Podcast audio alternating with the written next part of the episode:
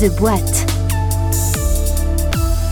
Conseil CRM, développement et management d'applications, maîtrise d'ouvrage, UX, UI design. Depuis 1983, cette ETI française accompagne ses clients dans la transformation numérique de leurs activités en hypercroissance, plus 100% au cours des cinq dernières années.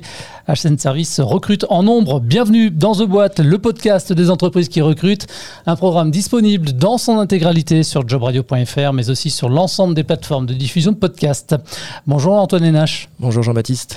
Euh, tu es le directeur général d'HN Service. Je le disais en intro, hein, depuis 83, euh, vous accompagnez l'entreprise, accompagne ses clients dans la transformation numérique de leur activité. En bientôt 40 ans euh, d'existence, les technos ont beaucoup évolué. les prestations proposées également, j'imagine. Aujourd'hui, quelles solutions vous proposez à vos clients? Alors c'est très large, hein. merci pour cette belle présentation d'HN Service. Donc effectivement, on accompagne nos clients depuis 40 ans. Donc on peut imaginer qu'on est parti de systèmes euh, bancaires sur l'informatique de gestion plus historique. Et aujourd'hui, on va jusqu'à la transformation digitale euh, application mobile, ce qui va être plus concret pour l'utilisateur final. Mais on a un champ d'accompagnement qui est très large sur l'ensemble des services, euh, des services IT, des systèmes d'information. Et qui sont vos, clients de manière générale? Alors, nos clients historiques sont les grands comptes de la banque, assurance, des services financiers, donc tout ce qui va euh, concerner la banque, l'assurance, la retraite, la prévoyance, qui représente 75% de notre activité aujourd'hui. Et après, on a des marchés euh, complémentaires comme le retail, la distribution, l'industrie et les services pour 25% restants. Alors j'ai envie de dire, peu importe finalement euh, le secteur d'activité des clients, à partir du moment où il s'agit de transformation digitale, vous pouvez finalement accompagner n'importe quel type de client oui, avec euh, la, force supplémentaire d'avoir une expertise sur le métier du client, le métier euh, d'origine, hein, le, fonctionnel, puisque ça fait 40 ans qu'on accompagne ses clients de la banque de détail, de la banque d'investissement, du crédit, du leasing, de la facturage, de l'assurance. Donc ça nous permet à la fois de comprendre les enjeux technologiques, mais aussi les enjeux de transformation du métier des clients. Parce qu'il ne s'agit pas uniquement de faire une application mobile. Hein. Enfin, aujourd'hui, il y a des postes qui se sont créés comme UX, UI, donc c'est l'expérience utilisateur, l'interface, etc. Mm. C'est comprendre le parcours et, comment on offre un service au client de bout en bout. Alors l'année dernière, HN Service a réalisé un chiffre d'affaires de 102 millions euh, d'euros, en progression de, de, 15% par rapport à 2020. Vous visez apparemment le même objectif cette année. Quelle est l'ambition à horizon 2026 euh, alors l'ambition, c'est de doubler de taille, déjà parce qu'on l'a fait euh, ces cinq dernières années, donc on est passé de 50 à 100 millions en 5 ans. Alors est-ce qu'il est plus facile de passer de 50 à 100 que de passer de 100 à 200 ben, Je vous donne rendez-vous en 2026. Mais en fait, il y a un besoin fort dans les métiers de l'IT, évidemment. Il y a pénurie de ressources, hein, on a beaucoup, beaucoup de demandes. Il y a un enjeu de transformation donc majeur. Et nos clients attendent de nous de continuer à les accompagner et de continuer à grandir.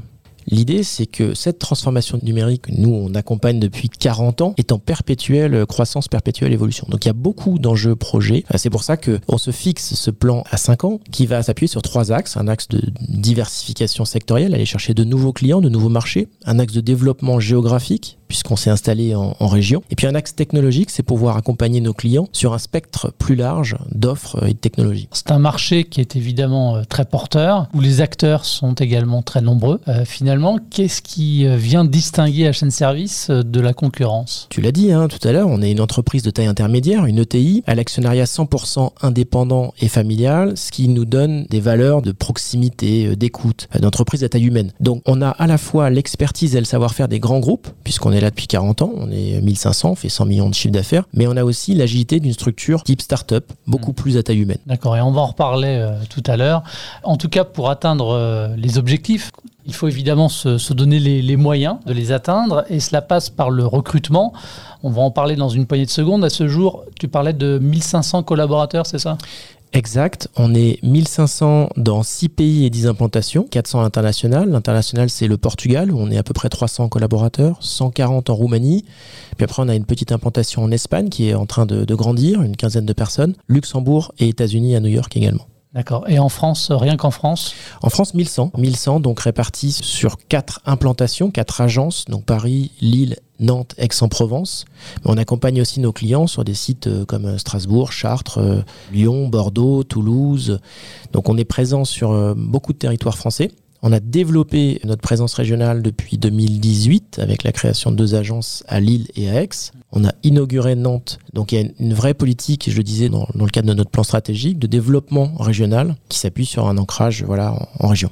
Et pour euh, assurer ce développement stratégique, il y a donc le recrutement qui continue. Combien de postes sont à pourvoir cette année? Des postes à pourvoir, des, centaines. Mais on s'est fixé un objectif atteignable, raisonnable, c'est 300 recrutements en France et 500 global, c'est-à-dire 200 à l'international. Aujourd'hui, euh, on est à, plus de la moitié de notre objectif en France et plus de la moitié au global. Mais si demain on peut recruter 500 personnes, on sera content de le faire. Néanmoins, il y a tension sur le marché de l'IT, sur les ressources. Donc notre enjeu, c'est de tout faire pour mieux recruter, continuer à recruter et évidemment fidéliser aussi les collaborateurs qui sont en place. On parle beaucoup de recrutement, mais l'enjeu c'est aussi de conserver les talents qui sont chez nous, euh, de faire en sorte de s'assurer qu'ils sont heureux et épanouis. Donc on, les forme, euh, on les accompagne, on veille à ce qu'ils se sentent bien dans l'entreprise. Donc ça c'est comme pour un, un, commerçant qui veut fidéliser sa clientèle. Nous il est hyper important aussi de fidéliser nos collaborateurs actuels. Quels sont les, les métiers justement concernés là par les recrutements? Alors tous les métiers de la chaîne des projets IT, d'une DSI, donc du développeur, du tech lead, du team lead, du business analyst, des chefs de projet, des scrum masters, des product owners. Peut-être une partie des auditeurs que je vais perdre là, mais tous ceux qui connaissent la sphère IT euh, vont, se reconnaître. Donc tous les métiers de l'IT, également des métiers du back-office. On est également présent sur des sujets de BPO, donc tout ce qui est externalisation d'activités métiers comme la conformité, etc. Des juniors aussi. je vous parle d'expérimentés, mais on recrute aussi beaucoup de jeunes diplômés qui sont pas forcément diplômés euh, d'informatique, qui sont diplômés de bio, chimie, physique, maths, voire autres, et qu'on va former au métier de développeur. Cette année, on s'est fixé euh, un objectif qu'on va dépasser, je pense, et je suis content. alors c'est une centaine au global hein, sur la France et les pays, mais c'est 60 en France et l'objectif c'est d'aller au-delà de 60. Ce sont des CDI, des CDD, des contrats en alternance? Ce sont majoritairement des CDI et évidemment euh, sur les 300 euh, recrutements euh, français, on, peut espérer en plus, même je dirais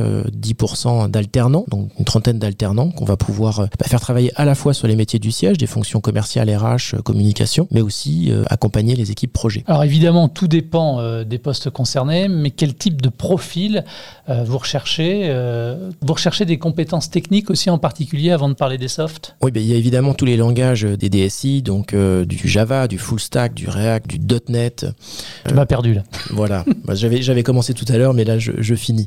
Mais également des grands systèmes historiques, hein, ce qu'on appelle le, le, COBOL, et puis des technos un peu plus nouvelles ou qui parlent peut-être plus comme Salesforce, qui est un CRM dont nous sommes partenaires depuis euh, quelques années, mais intégrateur depuis un an. Euh, donc ça, c'est pour les technos. Et puis les profils, voilà, je disais pas ou peu d'expérience parce que il faut savoir que c'est dans nos gènes. Depuis 89, on a notre propre école de formation qui s'appelle chaîne Institut, qui forme des jeunes développeurs, enfin des jeunes diplômés plutôt au métier de développeur. C'est vraiment important. On le voit encore plus aujourd'hui dans un contexte de pénurie de ressources. C'est que ça nous permet d'aller chercher bah, des gens qui n'ont pas trouvé dans leur filière d'origine et de les former et de leur offrir une carrière où ils vont souvent être très bon parce que ils ont un petit truc en plus par rapport aux informaticiens pure souche, c'est qu'ils prennent un peu de recul sur la dimension technologique pour essayer de comprendre l'enjeu de métier en fait, à quoi sert l'application et quel est leur rôle dans, dans ce projet. Pour ce qui concerne maintenant les, les compétences de savoir-être, compétences comportementales, quel type de soft finalement vous recherchez chez vos futurs talents? Évidemment, dans les métiers du service, donc euh, bon, c'est bien d'avoir le sens du service client, le, le sens euh,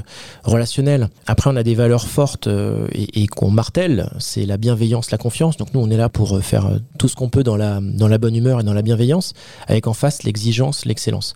Après, euh, l'écoute, c'est important quand on travaille sur des projets clients, de pouvoir écouter, comprendre et comprendre ses camarades. Comment se déroule le, le process d'onboarding? Comment est-ce que vous allez accueillir vos futurs collaborateurs? Tout va dépendre du projet aussi. Quand un jeune diplômé nous rencontre, il va intégrer l'école de formation, donc il va être onboardé en interne pendant deux à trois mois pendant la formation par une équipe dédiée aux jeunes diplômés.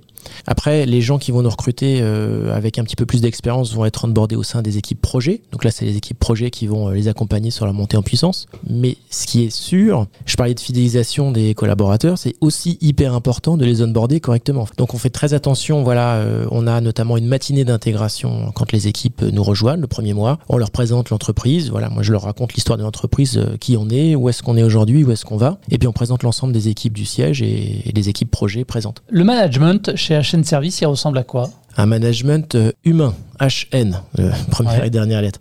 Vraiment, les, valeurs qui nous caractérisent, je pense que l'actionnariat familial, 100% familial, indépendant, ça joue sur euh, la façon de, se comporter, d'interagir au quotidien, puisqu'on n'a pas une, pression. On parle de horizon 26, donc notre plan stratégique à 5 ans. Bon, si d'aventure ça se transformait en horizon 27 ou horizon 25, c'est pas dramatique. Donc on a vraiment une culture de l'écoute, de la proximité, euh, essayer de comprendre l'autre, s'intéresser à lui. Et je pense qu'il est, il est vraiment très bienveillant. Voilà, donc c'est des valeurs qui nous animent fortement. Alors tu disais tout à l'heure qu'il y avait des profils vraiment différents. Pour certains qui n'avaient pas forcément déjà, je sais pas, une expérience euh, en particulier euh, dans le domaine du digital, pour autant vous les accompagnez dans la formation. Si on continue justement à parler de la formation de manière générale, qu'est-ce que vous mettez en place pour assurer la montée en compétences des collaborateurs euh, au fil et au gré des années au sein de l'entreprise? Merci pour cette, cette question. Aujourd'hui, on a une direction de la formation qui s'appuie sur ce centre HN Institut qui forme des jeunes diplômés mais qui a également pour vocation d'aller compiler des, contenus de formation externes sur des, plateformes web, des SPOC, des MOOC, etc. Mhm. Et donc on va chercher le meilleur contenu au meilleur moment pour créer des parcours complets de mise à jour, de mise à niveau. Donc on va proposer à nos collaborateurs dans le temps de se former, de se tenir à jour des technos, voire apprendre un langage nouveau, ou encore des sujets plus généraux ou transverses comme la cybersécurité, euh, le Green IT, le RGPD. Donc on va leur mettre à disposition des parcours de formation en permanence où ils vont pouvoir se, se tenir euh, au courant. C'est aussi important d'en parler, c'est pas un gros mot. En termes de, rémunération, quelle est la politique euh, salariale du groupe? Alors, en plus, c'est un sujet euh, d'actualité parce qu'il y a une pression sur les salaires très forte. Donc, on est là pour accompagner nos collaborateurs dans la durée. Donc, évidemment, le jeune diplômé va pas percevoir le même salaire que le directeur de projet ou que le, le product owner ou le scrum master, mais on a une évolution marquée. On accompagne les collaborateurs dans le temps et compte tenu de la période actuelle, on a des augmentations annuelles qui sont très importantes puisqu'on sait que le marché est tendu, donc on accompagne cette évolution salariale dans le temps. Antoine, quelles sont finalement les, perspectives d'évolution de carrière quand on intègre HN Service bah, je peux citer euh, quelqu'un auquel je pense il se reconnaîtra s'il écoute, qui est rentré chez nous euh, comme jeune diplômé euh, en 2005. Donc il avait fait de la chimie, je crois. Il a suivi le parcours de formation à HN Institut. Aujourd'hui, il est directeur de programme. Il travaille sur la mise en place de centres de services importants. Il y a aussi une jeune diplômée à laquelle je pense, pareil, qui est rentrée chez nous sur un métier de développeur et qui a évolué en tant qu'analyste, chef de projet, team leader. Il y a des gens qui sont arrivés ou qui sont passés par HN Institut qui aujourd'hui sont DSI chez nos clients. pas tous, hein, évidemment, puisqu'il y, a moins de places de DSI que de développeurs, mais ça peut euh, vous amener jusqu'à un niveau haut dans la hiérarchie. J'ai rencontré, il y a pas plus tard qu'il y a deux semaines, dans une convention, d'anciens jeunes diplômés HN Service qui ont été formés il y a 20 ans, dans les années 2000, où il y avait pareil, pénurie de ressources IT, alors pour euh, l'histoire de l'euro, de l'an 2000, etc. Donc il y a de la place dans l'informatique, il y a vraiment euh, de quoi faire. Donc faut pas avoir peur de se lancer et de faire une grande carrière. Qu'est-ce que vous mettez en place aussi chez HN Service pour fédérer les équipes, faire en sorte finalement que vos collaborateurs se sentent bien? A priori, ils se sentent bien puisqu'on a obtenu le label euh, Choose My Company Happy at Work, hein, donc qui nous a positionné cinquième des sociétés de notre taille l'année dernière, je crois. Donc c'est quand même une belle performance.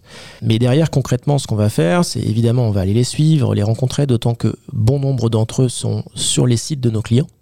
Donc on va à leur rencontre pour organiser des événements. Après, vous parliez de fédérer, on est depuis deux ans euh, partenaire d'un athlète paralympique qui s'appelle Rémi Boulet, qui a été médaillé de bronze à Tokyo. Et euh, souvent, il intervient chez nous au webinar ou au siège, il raconte son histoire, et ça, ça fédère beaucoup les équipes autour d'un projet commun. Plus globalement, je peux parler des sujets de RSE ou d'engagement euh, sociétal et environnemental, où euh, je pense qu'il y a une prise de conscience collective dans le temps, et nous, on a décidé de faire des sujets comme le handicap ou l'enfance ou un partenariat avec la Croix-Rouge, des enjeux majeurs pour nous. Ça aussi, ça fédère les équipes.